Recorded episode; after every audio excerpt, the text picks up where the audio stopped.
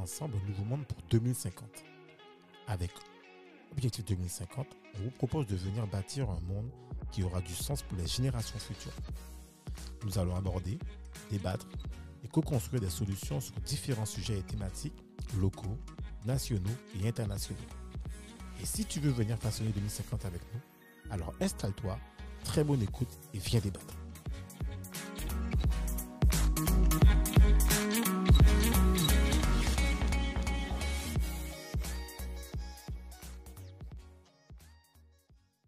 Bonjour, bienvenue dans Objectif 2050 Salut Cédric. Salut Do On a, on a qui avec nous aujourd'hui? Ben, On a euh, Axel de PCA Podcast. Yes. Et on a un retour. C'est qui? Alissa. De? Euh, De ben, Alice Adarcourt. Voilà. Non, non, non, non, de Meteor Consulting. Et voilà De yes. Meteor Consulting. Euh, ben, pour démarrer, deux petits mots. en Même, en fait, est-ce, que, est-ce que tu peux donner Axel l'actualité sur PCA Podcast? Ben, euh, saison 3, qui se passe euh, très bien, d'ailleurs. Et euh, bon, on verra quand est-ce que ça se termine. Et puis, euh, un petit épisode euh, avec, euh, avec deux personnes que j'aime bien. Mais bon, Surprise, surprise. surprise. surprise, surprise. Voilà. Ok. Alissa, un peu d'actualité sur euh, Consulting Météor Oui, alors toujours euh, la psychologie du travail, des bilans de compétences et surtout euh, j'ai le projet là de faire une projection sur euh, qu'est-ce que le bonheur, donc euh, conférence débat. Ah, Ok. Ça Et sera donc, définir tout ça. euh, voilà, et je suis en, re- en recherche active d'un lieu pour pouvoir justement faire la projection. Super. Alors, tu cherches quel type de lieu en fait Si on peut passer un message rapide. euh. Oui, alors un lieu assez vaste, donc euh, ça peut être euh, restaurant, euh, salle de cinéma, why not, euh, hôtel, enfin bref, des lieux qui peuvent accueillir un certain nombre de personnes. Ok, super. Donc, si, pour, si vous avez des solutions, vous balancez. Ou sinon, vous contactez euh, Alissa ou Axel aussi, qui est. euh, voilà quoi. Yes. Bref. Événement gratuit?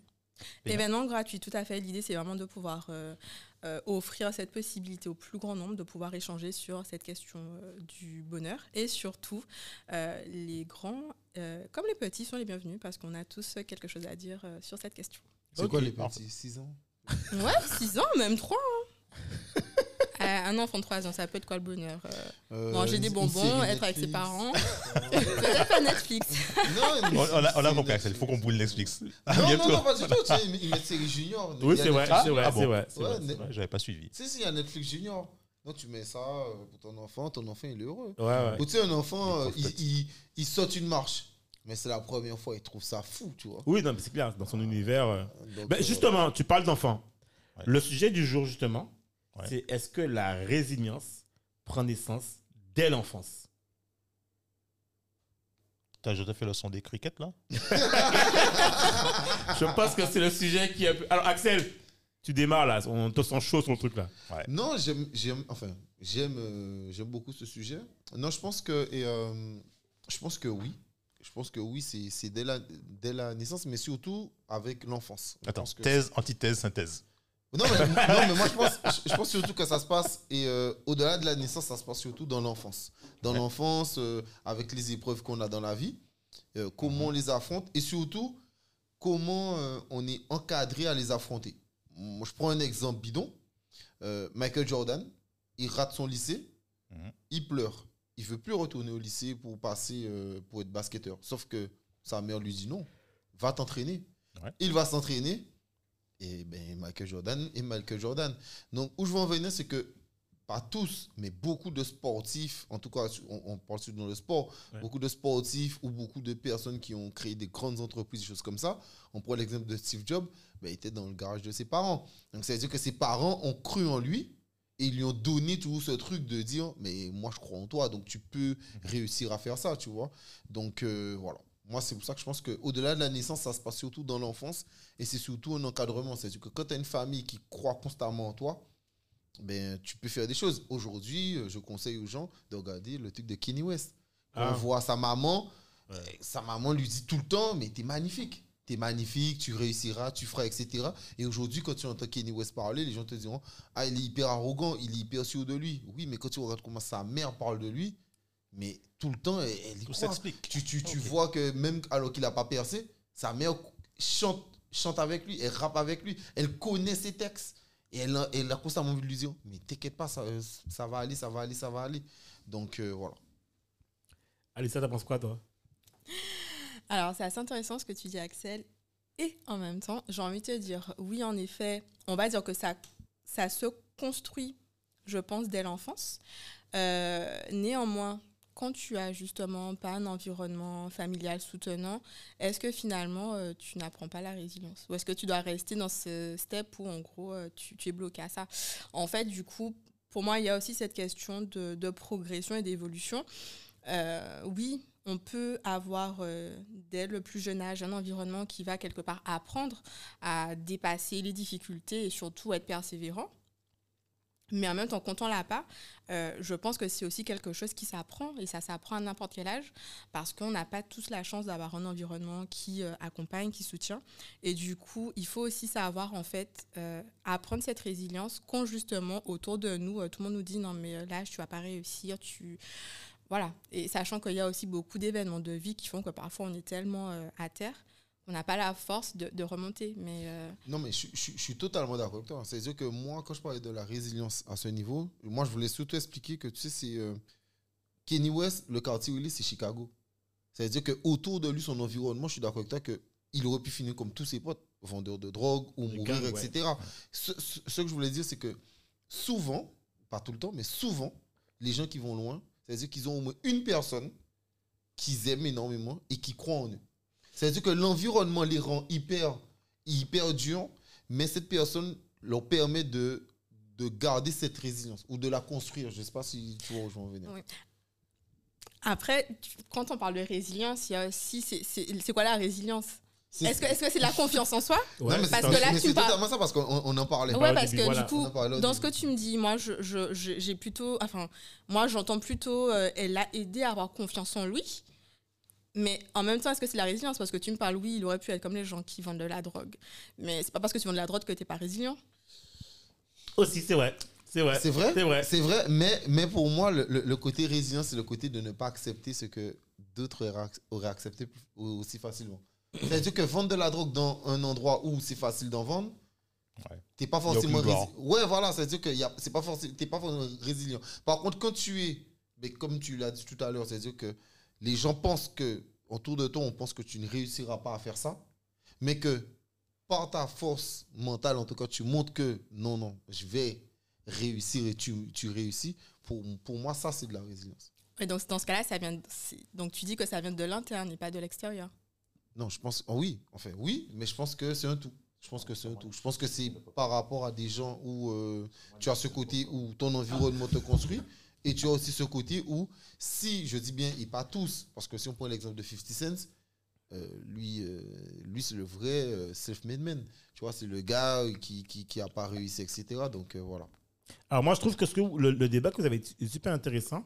Et je pense que c'est intéressant, même pour les éditeurs, qu'on, genre, je, bien sûr, j'extrais une, une- une- une- pseudo-définition et vous allez me dire ce que vous en pensez. En fait, ils disent, voilà, au début, hein, le mot résilience est un concept physique. Il désigne l'aptitude d'un corps à résister à un choc. Appliqué au sens social, il a pour objet l'évaluation de la capacité à réussir à vivre et à se développer positivement de manière socialement acceptable, socialement acceptable, en dépit du stress ou d'une adversité qui comporte normalement le risque grave d'une issue négative. Donc, on voit bien que je pense que le mot résilience aussi, en fait, a, ça peut avoir sa définition en fonction de comment, en fait, on, enfin, dans quel contexte on l'emploie finalement. Tu vois? Donc, je pense que c'est pour ça que vous avez ce petit débat-là. Al- Alors, euh, je vais peut-être faire une définition. Enfin, Ouais. Ouais, c'est pas Plus simple. Ouais. Euh, après, voilà, c'est vraiment mon interprétation. Mais la, la résilience, finalement, c'est quoi? C'est quelque part pouvoir surmonter les, les difficultés. Ça veut dire que j'ai eu un traumatisme, j'ai eu une difficulté, et du coup, j'arrive à la dépasser pour continuer justement à avancer. Et en fait, la résilience, c'est ça. Ouais, ouais. Moi- Mais alors, moi, je vais donner. Alors, t'as pas parlé, vas-y. Non, mais j'attendais que tu. Ok. Alors moi, en fait, euh, je pense que euh, la rési- en fait, pour moi, effectivement, la résilience, moi, comme tu disais, je suis plutôt d'a- euh, David, Alissa, je suis pas convaincu qu'elle naît depuis l'enfance. Elle peut naître depuis l'enfance, en fonction de ce que tu... Moi, je pense que c'est en fonction de ton vécu. Je pense qu'il y a, y a beaucoup de gens qui ont une vie assez lisse, où il n'y a pas... Ils ont une expérience de vie, en fait, entre guillemets, plate, sans sursaut, sans à-coup. Et j'ai envie de dire, finalement, tu peux vivre très bien sans avoir cette capacité de résilience. Puisqu'en fait, tu n'as pas d'expérience qui font que tu as une grosse déception ou tu as un truc et que ta vie, c'est un petit long fleuve l'eau, et bon, un petit, un petit long fleuve, et puis bon, tranquille. D'un autre côté, pour moi. Attends, si je peux me permettre, c'est super intéressant ce que tu dis. Ouais. Mais pour moi, c'est là que ça arrive la résilience. C'est-à-dire Ah, le jour où tout se passe tellement bien dans ta vie, vie. que le jour où tu as le problème, tu sais même pas comment réagir. Exactement. Moi, c'est ce que, voilà, moi, c'est ce que je pense, tu vois. Mais euh, c'est c'est. Et alors, peut-être aussi que en interne, je vois ça arriver, que tu as peut-être, à ce moment-là, ça aussi, de manière innée ou de par de ce que tu as vécu, que tu as vu des expériences qui te, qui, te permettent de. alors, je, prends- je prends un cas très concret. Moi, par exemple, j'ai un ami, euh, un très bon ami qui, à un moment donné, a une période difficile et qui a tenté de mettre fin à ses, à ses jours. Et je ne sais pas pourquoi, mais quand c'est arrivé, c'est comme si je savais quoi faire. Pas parce que j'ai vu, mais j'avais l'impression que il fallait réagir, tu vois, et que je savais quoi faire par rapport.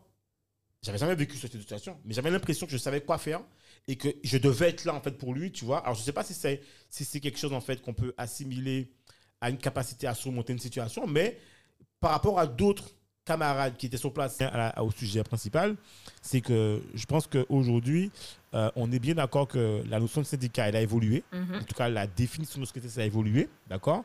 Et moi, je pense clairement, euh, si je dois commencer à donner une conclusion, c'est que pour moi, en fait, euh, clairement, hein, les syndicats, pour moi, n'ont plus leur vocation euh, initiale. Elle, n'est plus. Elle n'est plus. Et pour moi, on doit changer, en tout cas, euh, d'appellation, ou encore, ça, ça, doit en fait s'appeler un nom bien précis. D'ailleurs, si tu vas en étranger, en Allemagne ou dans d'autres pays, c'est des trucs très professionnels en fait. C'est très professionnalisé, c'est clair, c'est bien catégorisé. Et je pense qu'à un moment donné, en France, il faut en fait qu'on qu'on définisse une notion ou un terme ou une- un organe spécifique qui a une fonction. On parle en fait de, de, de, de tout un. euh, voilà, tous les, les différents aspects qui entourent l'entrepreneuriat. Tu ne peux pas les louper. Et je suis entièrement d'accord avec toi que moi, je dis souvent ça aux gens entreprendre, c'est pas aller à l'école en fait. Sinon, on aurait tous un bouquin, on apprendrait par cœur et on, on- voilà. Le jeu d'entrepreneuriat, ça n'a rien à voir. C'est aussi un jeu de ruse et de compréhension, de bien en fait comprendre comment fonctionne une activité ou une certaine activité. Et tu vois, je trouve que dans, dans, dans le truc des, des, des petits magasins, là, tout ça, c'est parce que les mecs, ils ont tout compris. Et à l'inverse, tu vois, à l'inverse, où tu vois que certains, les, les, les, les, euh, alors, les magasins des, des Arabes, là, Mhm. c'est plutôt en berne. Mhm. Non, mais c'est vrai, tu vois, ils vendent des fruits et des légumes, tout ça. Mhm. Tu vois que c'est un truc qui est en train de disparaître, tu vois, parce que, bon, euh, voilà, tu, tu- mais les, les, les, les petits magasins, là, les trucs de petits super U, je sais pas quoi, les petits magasins verts, eux, ils sont mis à tout vendre, à vendre, en fait, des, des, des, de téléphones, tu sais, tout ce que tu peux chercher le soir et que tu peux pas avoir accès. Parce qu'ils Et ont voilà, compris. quoi. Donc, euh, les mecs, ils ont compris, tu vois. C'est tout. Tu vois, t'as pas besoin d'aller plus loin. Tout à fait. Quelle est la demande Tout à fait. Ok, la demande c'est ça. C'est clair. Ok, de l'offre. Et aussi, aussi, aussi. Et là, ça c'est un élément qui pour moi est fondamental. Et je pense que là-dessus, il faut qu'on sorte tous les doigts du derrière. C'est des gens qui travaillent énormément. Tu vois? C'est, Ouais. tu vois, Oui, c'est, ça, c'est dur à dire. Je pense que c'est dur à entendre pour une partie de nos, de, de nos, nos frères et même pour nous d'une certaine manière. Mais Mhm. on est une génération et peut-être qu'il en faudra d'autres qui doit se sacrifier. Tu vois? Voilà. Qui doit sacrifier son confort, Oui, oui. sacrifier, euh, tu vois, là, tu me dis, euh, il y a des gens qui disent à 22 heures, c'est tard de faire des réunions. Pff, Non. Nous, on est en mission. Tu vois ce que je veux dire? Il n'y a pas Clair. euh, de... C'est clair. Si on clair. pendant un mois, je regarde pas Netflix, je vais pas mourir. Parce que je suis en train de bosser. Je suis pas en train de bosser juste comme ça pour m'éclater. C'est parce que on, on a le poids de toute notre histoire sur les Ouais. épaules. Et quand tu dis condamné à l'excellence, Cédric, Dom, c'est ça. On est condamné parce qu'on a le poids. Ouais. Quelqu'un m'avait dit une fois, Ouais. si t'es antillais et que t'es pas révolté, c'est vraiment que t'as pas compris ton histoire, quoi. Tu vois C'est. Eh, mais c'est vrai en plus. hein. Non, franchement, non, mais et j'adore ce que tu viens de dire là. C'est, c'est tellement vrai. C'est tellement vrai que.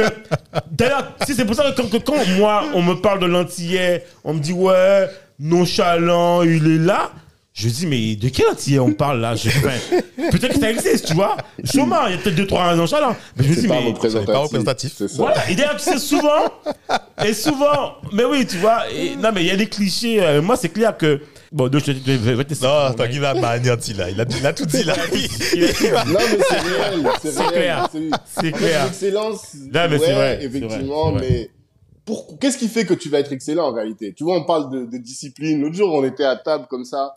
Il y avait, euh, encore une fois, je te dis, les, les Outre-mer et l'Afrique, on est tous pareils. On était posés, il y avait euh, un des frères Louvounou, euh, dont je vous ai déjà parlé. Marc Ah, ok, ouais, ouais, ouais, on était là au restaurant, il y avait des mecs de Black Network, et puis un autre gestionnaire de patrimoine. Et on était là, on dit, mais qu'est-ce qui fait qu'on est discipliné? Qu'est-ce qui fait que... Comment est-ce qu'on fait pour devenir discipliné? Et il y a un mec qui nous dit, mais en fait, des fois, t'as pas le choix, en fait. T'es obligé. Et qu'est-ce qui fait que t'es excellent? Mais en fait, t'as pas le choix. On est obligé de...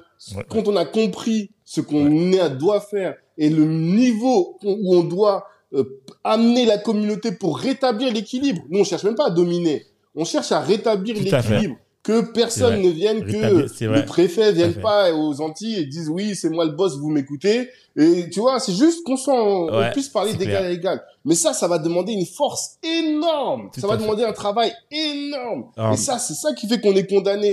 Parce que la situation, elle est trop grave, quoi. Tu vois Tout à fait. C'est c'est trop. On est obligé. Ouais. On est obligé. Ouais, Vraiment. complètement. Complètement.